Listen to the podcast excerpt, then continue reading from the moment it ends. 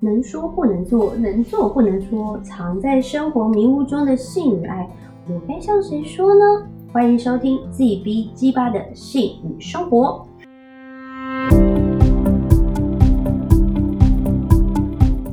天啊！我又射了，我又硬了，这样是不是代表我很变态啊？我每天早上起来的时候，发现自己的小鸡鸡是硬的，然后每天发现自己的内裤是湿的，哇，这好色哦！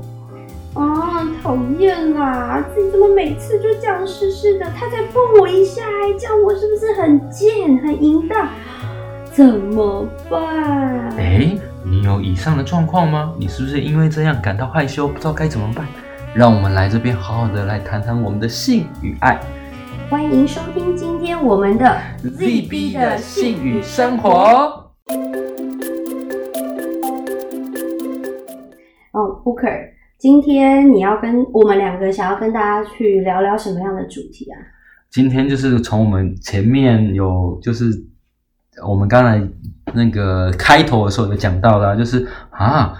这样是不是硬了？这样是不是湿了？这样是不是就很变态？这样是不是很淫荡？没有，我们是要来谈谈我们的身体的状况跟心理的状况，其实有时候不是这么一致的。哦，那我我先跳脱这个好了。我我一直有一个问题没有问，这样，我想问男生是不是每一次你知道什么晨间勃起？对，所以所以所以每个人都可以。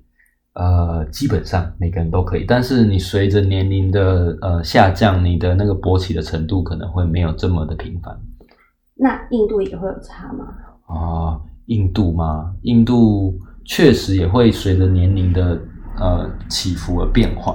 嗯，为什么会这样问？真的很尴尬。就哎，听众可能不知道，我们在做节目之前，大家会就帮大家准备很多有内容的。就是讨论这样，然后我那时候真的才知道，我一直以为啊，男生只要硬了就代表他想做爱，然后这就会有很复杂的心理状态，你知道吗？就是第一个是哇太硬了，所以我现在就想要满足他，就是女生有时候会啊，我不能知道其他女生会不会，但我会有一个机制，传统的教育就会觉得说他硬了，然后嗯他就是现在想要，然后我就要满足他。是说这不是这样子的哈，不是这样。如果这样的话，你老公可能每天都觉得哦好累啊，我老婆怎么这么想要？对，我就发现不是哎，我我后来现在才知道，我一直以为我老公每天都想要，原来这只是你们正常的生理反应哦。对，这是很正常的，就像女生每天早上也都会湿，也是一个正常的生理反应啊。哦，对啊，我我必须要回应，有些女生在。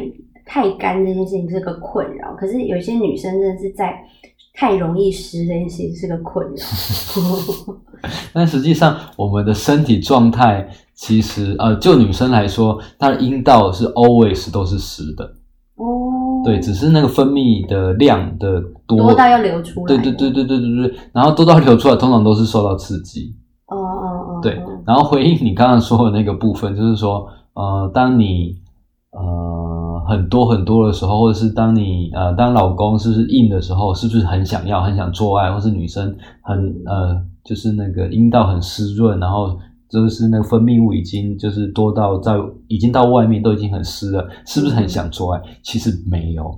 哦，所以这比较像我们在讨论的时候你说到的性性欲双控。嗯，性欲双控哦，我还没提你就已经提出来，你好厉害啊！当然，因为我很想知道，这是我的困扰。其实就是讲说，呃，我们在身体上跟心理上有时候不是这么的一致。就是我们其实我们的身体啊，其实不管受到什么样有关于性的刺激，其实我们都会有很多的反应。嗯，比如说，呃呃，你有提到的就是。你觉得老公的呃那个阴茎会勃起嘛？然后当你在触碰他的身体的时候，他的阴茎可能也会勃起。可是他有没有这么想做爱？他不一定是想做爱的。所以是没有办法控制他勃起这件事。不是不能没有办法控制，而是说我们当受到刺激的时候，就会有这样正常的生理反应。嗯，就好像女生当。就是你受到刺激，你的胸部被碰到了，然后你的性器官被碰到的时候，其实那分泌物可能就会增加。嗯，所以这 心理学里面 Pavlov 的那个狗嘛，流口水了，哎，类似这个感觉，这是古典制约，你 可以去查一下哦。所以就像狗狗，你有一些刺激，然后它就会流口水嘛，生理反应。所以人的身体要摸一摸、弄一弄，有可能就对，这只是纯粹的生理机制。然后再来就是有时候你听到了一些可能比较。呃，刺激一点的讯息，性的讯息，你可能都会有这样的反应。就像呃，各位听众可能现在在听的我们这样的 p a c k a g e 的节目的时候，你可能生理上面都会有反应，这是很正常的。哦，对啊，对啊，大家可以去去观察自己。我觉得觉察这件事情很重要啊，就是你可能听我们广播，也不要觉得说，拜托我听一听两个人讲话，然后。自己有感觉，到底发生什么事啊？就没有哎，就很正常。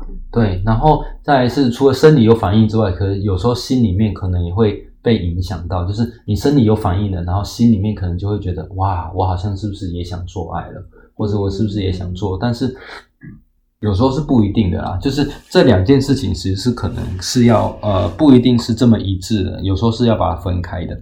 所以有时候像我自己有一个经验就是。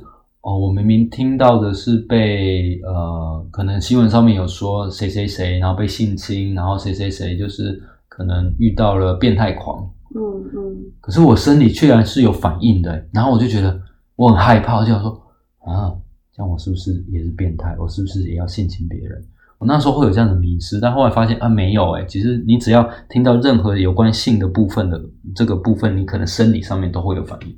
哦所以就比较像是，我觉得有一些那个我们说的迷思，或者是性侵者，他们被抓到之后，他也会讲的是，没有，我们这叫两情相悦。我摸他的时候，他就流出很多爱意啊，那不是他也想要？这是我们合意，他的身体上的回应是告诉我他想做爱。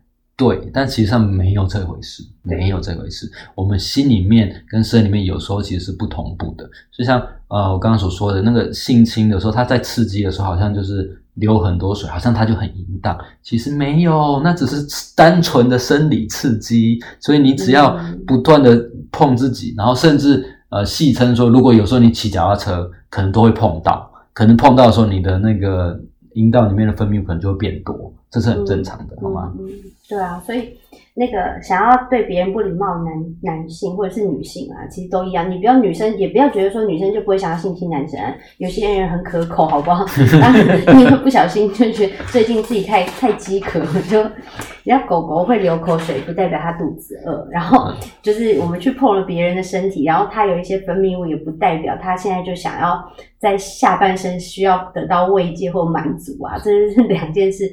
不要因为这样变成一个诶侵害别人的一种借口啊！对啊，然后回到我们刚刚你有提到那个性欲双控的部分，嗯，那其实是想讲的是说，有时候呃，我们的性欲跟我们的身体有时候其实不一致的，那时候该该怎么办？就是很多时候我可能很想要，但是我的生理上其实是没有办法的，然后是我的生理已经准备好了，但是我心里面不想要。那如何让这两个部分是同步的，让它可以？就是呃，可以到达，就是性欲跟生理的部分也都可以同步，然后就是到一个 ready 好做爱的状态。哦，这个部分我们等下来说。然后我现在就会临时突然想到一个听众 Ruby 的分享，我觉得他们家的状况还蛮好玩的。我们刚刚会一直去提到说怎么样怎么样的感觉，然后最后最终是想要做爱。他们反过来，他们用性爱的方式，然后。呃，身体的接触去修复他们的情感关系，我觉得还蛮有趣的。嗯嗯，可以可以可以跟你讲一下，多说一点，多说一点。啊，这是心理师的专业对对对对对，多说一点，多说一点。好，我讲，他那时候就跟我讲说，其实他们夫妻的语言上，我们上一集有提到，就是爱情三元论嘛，有一个部分是情感的交流，可是他们在语言上的沟通是比较少。可是生活就这样啊，你可能柴米油盐酱醋茶，每一个每松块，一个酱油滴到地上你就不开心，一个牙膏挤得多或少你就不开心。可是这会不会构成一个吵架的很大的状况或什么？可是两个人都不想低头，那就会变成关系上会有一点不开心嘛？那他们家都是怎么样？我觉得他们达到一个共识，就是他们其实不见得在当下需要吵架，可是两个人的不开心是真的。后来他们怎么样？他们有一个习惯，就是晚上睡觉的时候会抱抱。嗯嗯嗯。然后当啊、女生靠近男生或男生靠近女生，另外一个人就会开放的回应，就是说抱回去啊，然后枕在他的肩膀上啊，然后吸取对方的味道，不太需要再多说的语言，他们就会知道说你的身体的接触这件事情是给彼此一个台阶，或者有点像内在语言的说，宝贝，我知道，就是刚刚我们是不开心的，可是这不不代表我不爱你，所以我觉得这个感觉很幸福。另外一种。呃，感觉，但他们有没有？他们也不会是因为这样就每天要做爱啊，老公可能就累死了。对，可是没有，他们就会停在那个我们需要彼此的拥抱，或者是彼此的抚摸，然后摸一摸，然后累了啊，拍拍他的头，或在额头上亲一下。哎，今天今天晚上就在这边结束了，是不是要去讨论那个吵架？是不是要去呃做爱？其实两极端的需求都不会是他们要的，而是那种感觉上爱的被修复的的这个部分得到满足。我觉得可以跟很多的听众去分享。对啊，然后如果当然也有很多人可能就这样顺势就开始做爱了啦。哦然后因为这样子感觉很好，这样抱着很好的时候，其实是很亲密的。那很亲密的时候，可能就会有那个欲望，是想说，哎，既然这么亲密，那我们是不是可以再更亲密一点点？嗯，所以透过这样的方式，哦，对，那我就会想问一下，如果嗯，怎么样去制造一个情境嘛，或者是要怎么正确表达说你喜欢对方，然后你现在想要做爱，啊，这其实是一个很大的问题。但就是基本上我们在做爱的时候，可能都需要沟通啦。就像你刚刚才，呃，不是是 Ruby 的故事，刚才那个状况里面，如果他是想做爱的，然后他可能也许就可以顺势的就把手放到他的呃阴茎啊，然后试着就抚摸看看，嗯，然后抚摸，然后让对方可以呃舒服，然后顺着就可以做爱。可是对方也有可能会，你在摸着摸着的时候就觉得，嗯，其实我不想。哦，对，这时候真的要跟大家去聊这件事情。像 Ruby 他们家，或者是我自己本身，我自己的家庭，都是可以跟我的伴侣直接讨论性，甚至我们会分享最近看到的文章啊，或者是个什么性爱大全啊，什么叉叉攻略，就是我们会用一个比较开放的态度去看这件事情。那只是看看看看，然后觉得有趣呢，还是你真的要认真去讨论，或者是你们准备了一个某一个练习，哦，想要一起来试试看，这就很好玩。因为对于我自己的家庭来说，我们是开放的，我们是可以讨论的。然后，所以刚刚讲不会的情境聊说，我们的确有可能像 Ruby 家一样，每天都可以拥抱，或者是啊，老实讲，那这这个吵架不是牙膏的的程度了，可能是小孩教养的问题，它就不是抱抱可以解决。那你就会知道，有一边的人如果靠近了，另外一边转身了，他可能就告诉你，肢体上的语言就告诉你这件事情，我觉得有时间我们还是要来面对跟讨论的，不是抱抱可以处理的。那他们也有一种内在语言，去知道情感上就不是这样可以被解决的啦。所以还是要沟通哈。那这在第一个程度，我们不要吵架，就是先知道你现在状态跟我现在的状态，把情绪留下来了，然后之后会比较理智的去讨论你们真的要去面对的问题，这样会比较到位，而且比较有效。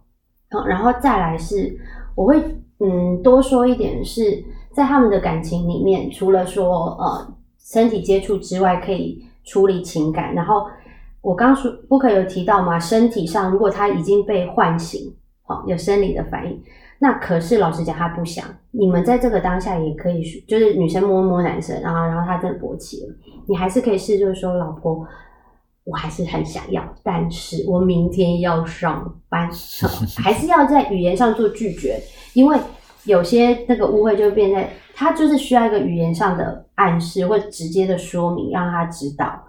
对，然后这我觉得语言上的说还是很重要，不要你以为跟我以为真的很不一样。但实际上很多的状况，其实我们都不说的，就会以为，就像刚刚肉姨所说的，以为他是这样，然后我就可能就顺应着他，或者是就呃用身体的表示来表达的时候，其实会造成很多的误会。嗯，对然后这个时候，嗯。呃，其实除了语言的沟通之外，我们也可以用身体的沟通的方式来表达自己的呃拒绝也好。就是当他摸你的时候，也许我们就把他的手放到其他地方，嗯，这样其实也是一种沟通。那因为每个人状态不一样，每一个个性的人不一样。像我其实就不太会用讲的，嗯，那我就会其实我就会把手放到其他地方，然后或者是就用其他方式转移他的焦点，嗯，然后来代表说，哎，其实我现在可能没有这么有办法做这件事情。嗯，所以大部分是两个人之间的默契啦。你你可以俏皮一点啊，女生也可以。假如说不可以，他他想要把哎他的伴侣的手拿开啊，这就是告诉你说哦，no，今天 no no 这样。女生也可以亲一下男生额头，说嗯，good night，就 OK。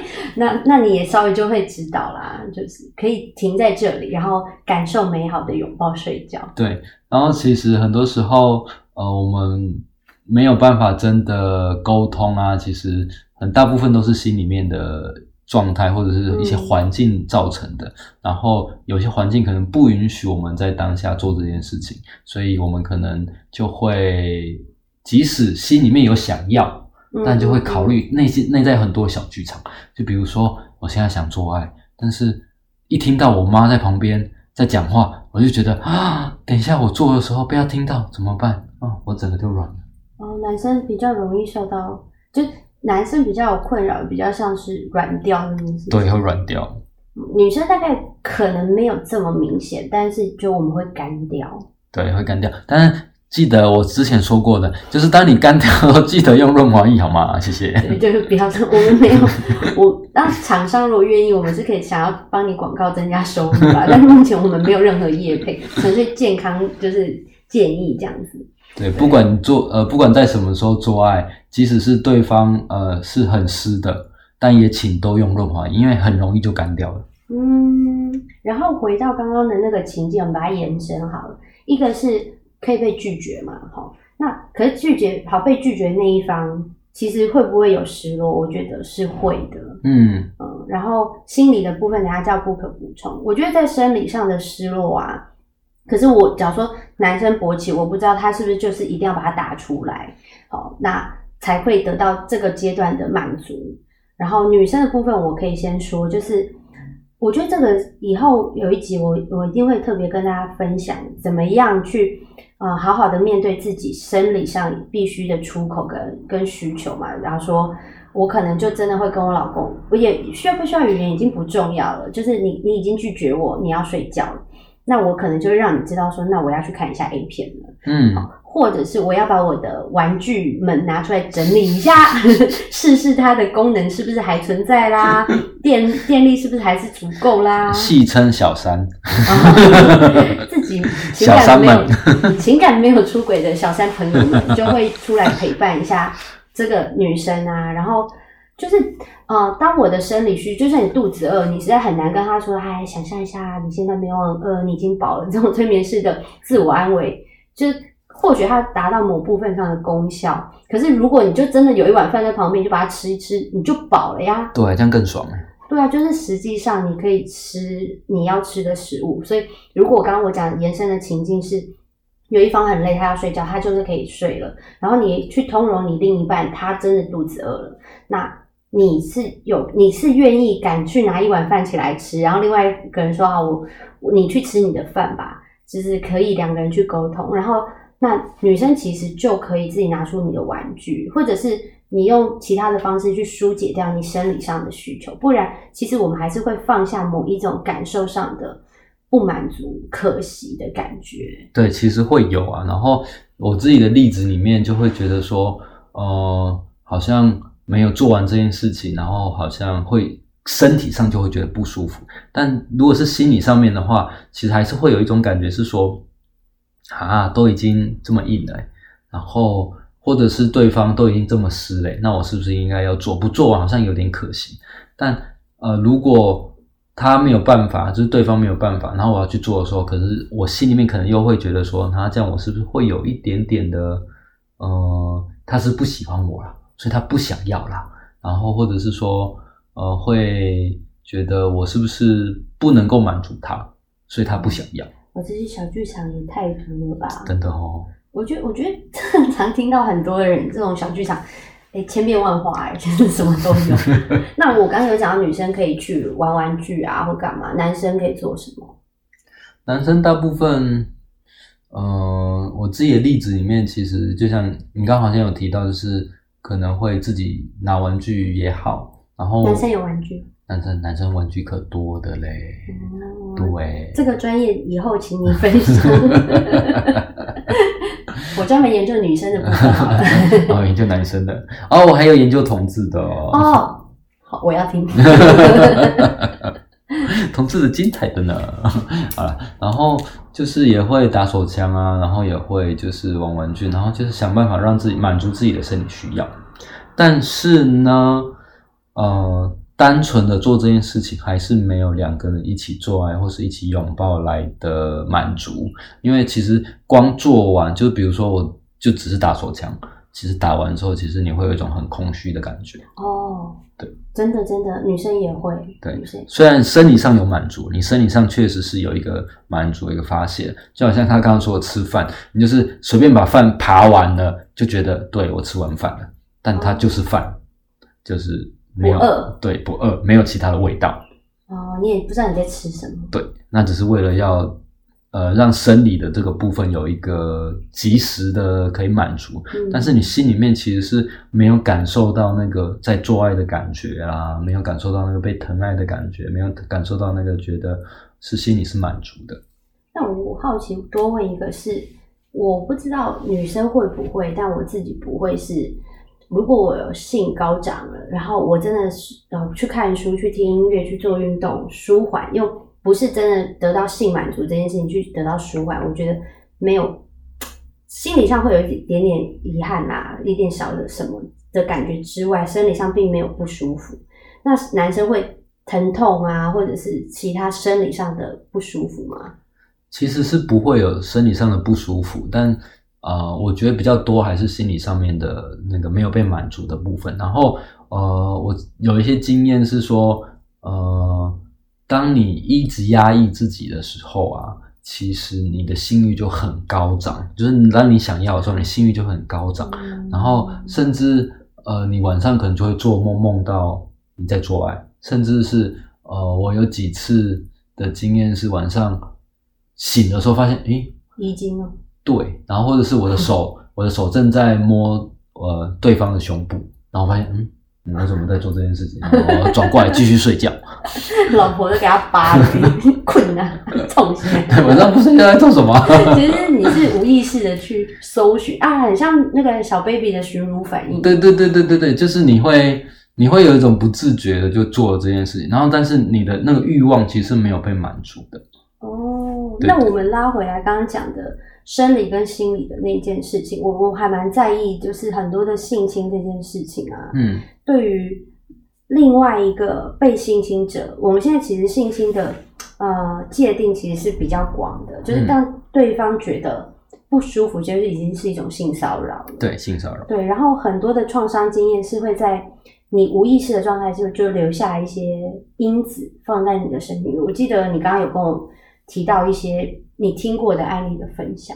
就是呃，曾经听过一个呃案例是说，我们在呃小时候嘛会受到一些影响嘛，爸爸妈妈，对爸爸妈妈，然后呃，曾经有个案例是说 他没有办法做爱，嗯。他没有办法做爱，然后后来去找了性智商师、性治疗师去去聊呃去聊说他为什么没办法做爱这件事情啊，然后结果就发现他是原来是因为小时候他很小很小的时候，他看到他爸妈在做爱。哦，然后他那时候其实还没有什么意识，没有没有什么性的意识，但是是很惊讶、很惊吓的。然后他的爸爸看到的时候也很惊吓，然后就跟说被小孩发现，对对 被小孩发现，他就跟他说：“我跟你说这件事情啊，你只有在长大的时候才能做哦。嗯如果你现在做，你没有长大就做的话，就是你没有没有到十八岁就做的话，你会死掉哦。”，Oh my God，然后他这个这这个东西就留在他心里面，然后所以他在跟他女朋友每次要做爱的时候，就想到想到说他做爱会死掉，嗯，然后所以他一直没有办法做爱。哦，这点像我们那种催眠的暗示、欸，嗯，当你听到某一个关键字的时候，你会某一个机制就会被启动。对啊，对啊。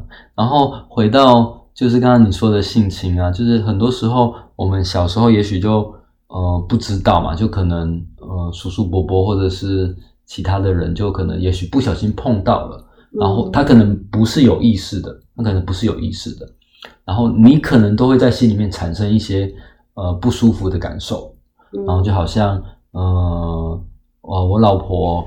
哎，不要，不是我老婆，不要叫我老婆，不要叫我老婆，他会杀人。你录一个音，全世界都认识我，我也不认识他老婆，不要杀到我。好，讲讲一个朋友的例子好了。他就小时候啊，然后因为小时候呃，就小时候的那个就是比较单纯、比较纯真嘛，嗯然后所以都还是会一起洗澡。然后就有一次一起洗澡啊，然后就小男生就好奇，然后就碰了他的性器官，嗯嗯嗯。对，然后他就觉得说很不舒服，可是不知道该怎么讲。嗯，对然后但是他呢没有没有那个意识，所以后来他就呃长大之后啊，然后他就每一次要跟男朋友要洗澡的时候，他就觉得很恐惧，哦，对，然后就会觉得说嗯不要好了，我们还是都分开好了。可是他就觉得这件事情对他来说其实是有点困扰的，然后男朋友会觉得说这样子不够爱我，对耶，对，我觉得会，然后这这很难解释哈。很难解释。然后就好像呃，曾经有一些例子是呃，可能一个女生啊，然后就每次都会觉得说，哎，在暗巷里面，她就会觉得很可怕。然后，嗯但其实呃都是很很 OK 的地方，然后但是也没有这么的暗。嗯嗯嗯嗯，然后可是他只要每次走到巷子的时候，都有一种害怕的感觉，然后就发现哦，原来是小时候就是在某一个巷子里面遇到了变态，嗯然后他因为那个例子，然后惊吓到了，嗯，就存放了那种恐惧的因子在对。对，可是他那时候想说，因为我们都会觉得说过去就算了，过去就算了，嗯嗯，但实际上就这样处理。对，就是啊，反正没没有真的发生什么事情，嗯，就算了，我觉得这个好啦，你既然刚刚讲到这个，我就分享一下我之前催眠的经验故事分享，这样。不过还是要在这个之前先说，催眠你看到的内容不代表它是现实真的有存在，而是你的潜意识要唤醒你，告诉你这件事情，他已经受你已经受到这件事情的影响啊，吼。然后我讲一下，有一次我催眠有个女生，然后莫名其妙，反正她的灵魂就带我们去看到她某一辈子的记忆。然后她在基隆的港口，然后等一个朋友，然后她的男朋友那时候应该是她的，她在等她的男朋友，可是她男朋友没有来。后来不知道为什么，她就好像去找他干嘛，她就到了一个地下道还是干嘛。然后后来就有中年男子，而且不是一个，啊，对，就是后来就是有一些原因，然后把他带到了一个比较荒废的厂工厂或者是荒废的地方，然后对他性侵。在他的那个催眠的故事里面，就发生了这件事情，然后记忆就被封锁了。那我就觉得很奇怪，就是为什么我们本来进去催眠的情境没有没有这一趴，嗯没有想要看到任何这种有关是是很奇怪的故事，而且很深刻。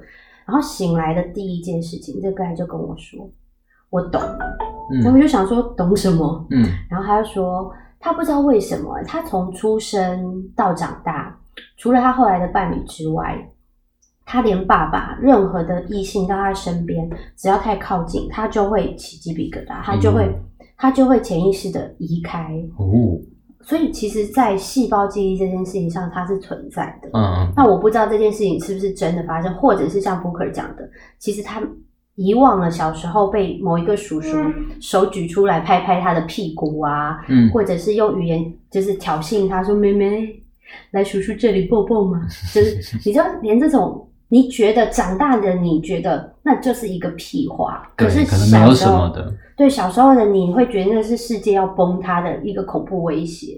嗯嗯嗯嗯，所以这个部分其实会比较牵扯到我们的心理的部分。其实小时候的我们其实很单纯的，然后但我们会吸收很多很多的东西进来。然后刚才肉宇所说的细胞啊，里面什么身体其实都会记得这样的记忆，即使是我们的意识不到的东西。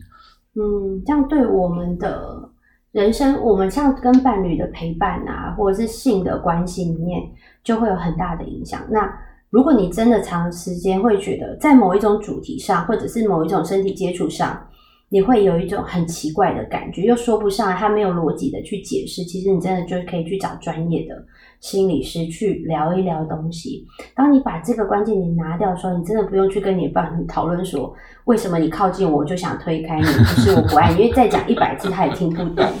对，就是某口脸，然后他就跟你说不要想这样。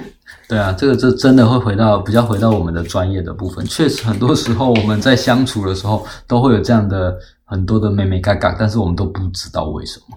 对，然后 by the way 的提一下这样就好。就是我其实这边有一些个案，不管他是催眠看见的，或者是真实智商遇到的，他们真的有被性侵的过程跟经验。可是当那个时候的小时候自己去跟他的家人讲，是会被骂的哎。对。我的个案真的是，我真的是火都上来了。但是你知道，保持专业冷静的时候，因为他又过了那个需要通报的年纪了，那年限了。然后他当时是被性侵的，或者是被各种不好的对待。然后他的妈妈或者是爸爸为了息事宁人，对方是什么什么身份，或者是怕你乱讲，或者是呃，你现在讲出去以后，别人就知道你被性侵过，对你反而不好，所以我们要隐忍，你知道吗？去保护对方，或者是。转个弯说要保护你，其实对你是一种伤害的。这种东西实在是很多在发生，所以遇到事情的时候去找专业，去找可以照顾你或者是陪你去处理这件事情的人很重要。对啊，就是而且就文化的观点来说，其实。这件事情对我们来说，其实不是这么容易被讲出来，就好像周一刚所说的，嗯，其实跟家人讲了，家人都还会指责说是我的错，哎，对，你穿太少啊，裙子干嘛这样？凭什么我穿短裙你就可以性侵我？对，然后就文化观点就会变成这样，所以很多时候就变成是女生的问题，嗯，然后所以很多时候在我们真的被被骚扰也好，或是真的遇到一些状况也好，我们可能连讲都不太敢讲。嗯嗯，我举个例子，就是我自己曾经有一个例子是说，我坐在火车上面，然后很多人就是我们常听，可能就看日本的节目也好，或是听新闻也好，就会说，哎，好像火车上面有很多的那种色狼啊，会摸人家。然后我那时候就在想说，摸，然后就是会去就是性骚扰别人，嗯，啊，这样不就扒他一巴掌，然后是讲出来就好了吗？其实。没有这么简单。实际上，我在遇到的时候，我就观察那个人，就是有一个女生，就是那时候很挤，有一个女生就站着，嗯，那一个男生就屁股一直靠，呃，他的去摩擦他，对他他的性器官一直去摩擦那个女生的屁股，嗯嗯嗯。然后我就想说，他们应该是情侣吧？不然为什么那男生这么靠近？嗯嗯。然后因为那个女生她也没有表现出特别就是不舒服的感受，嗯，然后。后来我就想说，嗯，我就想说不管她，就后来我就发现，哎，那女生的肚子好像有一点大，我想说，哦，她应该是怀孕了吧？我就想说，好啊，那让她坐好了，啊，那你来坐好了，然后坐一坐，坐一坐。后来她要我要下车的时候，她跟我说谢谢，哦，谢什么？我才意识到，原来他被性骚扰。哦，真的不敢讲，而且我觉得这就很讨厌。我刚刚想到的就是我们。一直不断提到 A 片是害死人的一个东西啊，就是某一部分他们就会演那个啊电车痴汉啊，嗯，就会觉得啊女生其实蛮享受那个被性骚扰的那个过程，而且她会湿嘛，对，所以这超超变态哎。但回到我们刚所说的，不管任何的性刺激，你的生理其实可能都会有反应的，嗯，然后但是当你被在在做这件事情的时候，你会湿，但是呃。你的心里面其实很多时候是害怕的。当你害怕的时候，你其实根本人人的两个反应就是，你要么就是僵站或逃，或是你就僵住了，嗯，你就完全就停在那边。就像我刚刚讲那个例子，其实你根本不知道该怎么办的。对对对，就需要那个火速救援。对，然后用一种某一些方式让他把情境转移啊，然后是不是减少冲突或者是干嘛？我觉得还是蛮多。就是智慧可以在里面协助这个女生，对，然后也不用讲的好像很简单，说你就拒绝他啊，什么就呼他巴掌，你就尖叫啊，真的办不到。我是要说真的办不到，你被吓都吓死。对，当下的反应其实是很很害怕的，就很多自己的朋友有这样的经历的时候，第一个反应是我居然会遇到这种事情，我以为这个事情只有在电视上会有，对，没有，就是常常发生啊，对，常发生。但其实很多时候，呃，是不知道该怎么办。嗯嗯，那就会哦，那不然这样好了，我来问一下，像我们刚刚一直提到哦，可能感受上是需要性的，或者是有性的性的需求，然后但是情感还没准备好嘛，那我就要问第三个可能性问题。如果说啊，哎，我们的身体两个人都有反应了哈，你硬了，我湿了这样，然后感受上、情境上也是哦，我们终于相处啦，例如说远距离恋爱啊，然后周末情人，然后周末夫妻的那种，感受上都完成了，然后生理上也准备好了，就要做爱的时候被拒绝了，就会有一种我这边常听到的，我不知道你那边会不会听到，就是来跟我讲说。呃，男生可能就会跟我说，我老婆是不是不爱我了？哦，然后或者是女生跟我讲说，她外面是不是有小三？哦，对，然后那怎么办？或者是到底这中间发生了什么？不是都好了吗？啊，这其实有很多的因素，因为很多时候，也许我们心理准备好了，然后生理也准备好了，嗯但其实环境上面却会干扰我们的时候，其实我们就也没有办法真的做。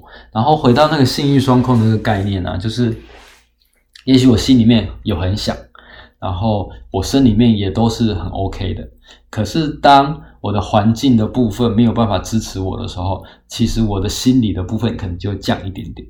嗯嗯嗯，对然后比如说，呃，最常遇到的就是可能今天呃工作很累了，回到家，嗯然后其实心里面是想的，但是因为那工作的疲惫，让我那个心里面的想的程度降了很多，然后又再扣分。都会扣分。然后，但是生理是 OK 的，因为每天早上都还是会勃起，都还是会呈现勃起。当然也有相反的，就是其实心里面是想要，但生理上没有办法，因为太累了，累到身体其实是没有办法勃起的。哦，我打岔问一下，太累也会有可能勃起可做爱却射不出来吗？呃，有可能，嗯，但如果撇除生理的因素之外，大部分是心理的关系。哦，真的哦，对，有可能不射的原因是，呃，我就做一做就没有感觉。哦，但是，但是如果你持续的、持续的让你的生理有那个反应的话，其实还是会射的。但是心里面就觉得，哦，我就只是交差了事，哦，或者是 你做一做，然后就飘走，明天要开会。有可能，然后就就是你就会软掉，哦，你就有可能会软掉，你就会觉得，哦，对我要开会，然后我就软了。我觉得是哎、就是真的是不是持做爱要有办法持续到底，完成所谓的就是完成最后啊射出，然后抱抱，然后睡觉，就是非常完美也不一定，因为我要站在女生这边把这个问题回应给听众啊，就女生的角度，可能真的是生活压力是有的。然后我讲讲我们这边，等下布克可以补充一下男生可能遇到什么样真实的情境。假如说这个女生她有家庭，好，我把它复杂化一点。她早上上班，下班之后要从保姆那边把小朋友接回来，幼稚园接回来，或者是回来还要教他什么写功课，现在都很多。然后等小朋友睡了以后要打扫，然后打扫之后老公要他要生理需求嘛，或者是情感上的交流，你知道这一整个很令人崩溃。然后到最后你可能已经忙到一两点，你才有办法躺在床上的时候，老公在痴痴的等着你要做爱。你真的会觉得我快要死掉了，我的身体是不行的。